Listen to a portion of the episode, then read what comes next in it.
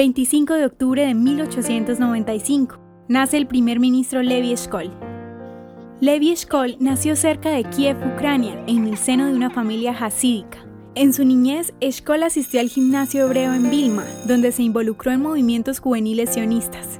En 1914 emigró a Palestina, donde trabajó en establecimientos agrícolas y participó en actividades de brigadas judías. Eshkol se convirtió en sionista laborista y fue parte del partido Mapai. Se desempeñó como director general del Ministerio de Defensa en el recientemente formado Estado de Israel y luego obtuvo otros roles dentro del gabinete en los años 1950. Fue responsable de apoyar la estrategia de desarrollo de la Aerolínea Nacional Israel desde Galilea del Sur de Israel.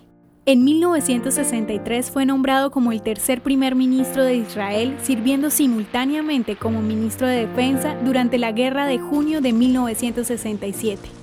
Eshkol es percibido como el responsable de varias reformas militares que ayudaron a Israel a lograr su pronta victoria. Sin embargo, en días previos a la guerra, mostró resistencia a utilizar la fuerza, por miedo a posibles víctimas. Después de la Guerra de los Seis Días, inició conversaciones con líderes palestinos en las áreas administradas en un esfuerzo por promover una relación de vecindad y, en última instancia, la paz. ¿Te gustaría recibir estos audios en tu WhatsApp?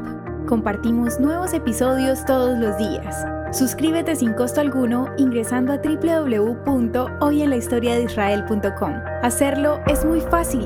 También puedes encontrarnos como arroba hoy en la historia de Israel en Instagram, Facebook, Spotify y otras plataformas digitales. Comparte este audio para que otros conozcan más acerca de Israel. Este proyecto es realizado por Philos Project. El contenido original de hoy en la historia de Israel fue provisto por el Centro para la Educación sobre Israel.